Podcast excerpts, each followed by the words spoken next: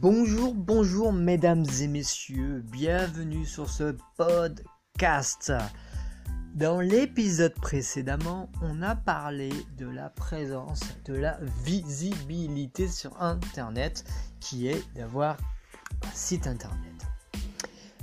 La notoriété, c'est l'épisode d'aujourd'hui et vous allez savoir pourquoi il faut avoir de la notoriété, c'est-à-dire communiquer sur Internet.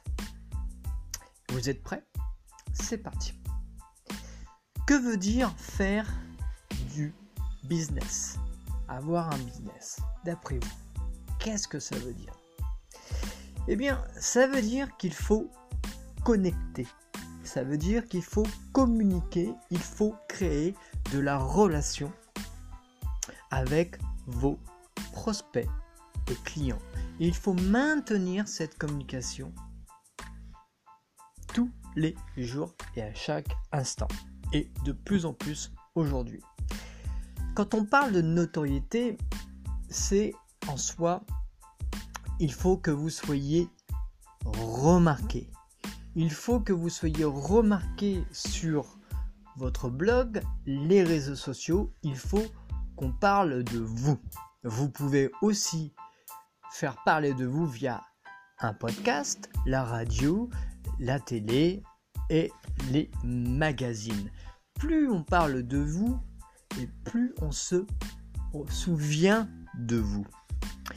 Et pour ça, il faut le faire de manière intelligente. La plupart des gens, quand ils commencent à faire de la communication sur Internet, ils font tous à 90% l'erreur de se dire eh bien j'ai ouvert mon magasin eh bien je vais aller vendre et dire bah, j'ai ça à vendre. En soi oui mais non. C'est à dire qu'il ne faut surtout pas arriver et commencer à communiquer avec de la vente. Pourquoi? Vous risquez de faire fuir vos futurs prospects si vous cherchez à vendre tout le Sauf si vous êtes sur une place de marché euh, comme eBay, Amazon ou autre, et le bon coin. Et là, c'est clair et c'est net, c'est pour vendre. Mais lorsque vous allez faire de la notoriété et de la communication sur vos réseaux sociaux, eh bien vous devez simplement parler de votre société, parler de votre passion. Et vous devez le faire de manière que ce soit fluide naturel, en fonction de vos valeurs. Il y a quatre axes en communication dans la notoriété. Je vais vous les citer. Le premier, il est tout ce qui est lié à la société, à la vie de l'entreprise. Vous allez faire des publications et vous allez simplement raconter votre histoire, l'histoire de la société, quand elle a été créée, sa mission, ses valeurs, euh, ses participations extra-professionnelles, ses dons. Vous allez parler de la vie de l'entreprise. Ensuite, vous avez des publications où vous allez parler de votre produit, de votre service, mais sans le vendre en soi, sans dire achetez-le. Non, non. Plutôt, regardez ce que ce produit fait ou ce service fait, les bénéfices, les avantages. Vous allez faire des démonstrations, vous allez inviter les gens à venir dans votre magasin ou à essayer votre produit sans vendre. Vous devez le faire de manière mm, euh, naturelle mais sans pousser à vendre. J'insiste sur ce point-là. Vous avez les publications aussi de Donc contenu, euh, c'est les contenus, donc euh, vos produits, vos services. Vous avez les, publications de fidélisation. Vous devez toujours en permanence offrir. Et oui, je sais que certains vont dire offrir, et certains vont me dire ah non non non non moi je donne pas, c'est pas de sous, j'ai pas de budget. Pour recevoir, il faut donner. C'est un classique et c'est comme ceci. Il faut donner. Donc il faut fidéliser. Il faut fidéliser en faisant des jeux concours. Il faut surtout engager votre, vos prospects, vos clients. Il faut leur faire des offres. Écoutez, vous, Si vous euh, venez à deux le mardi, là où vous n'êtes euh, pas plein dans votre restaurant, on vous offre euh, un café, un verre, un cadeau, un, plat en plus, je ne sais pas.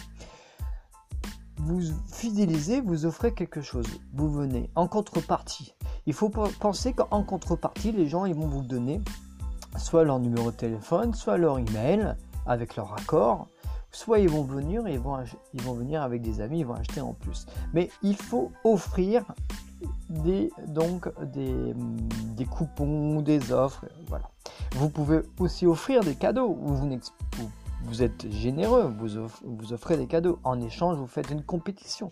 Donc ça, c'est la fidélisation et les gens adorent ça. Mais effectivement, vous donnez, mais il faut aussi que vos, vos, clients, vos prospects s'engagent et, vous, et parlent de vous.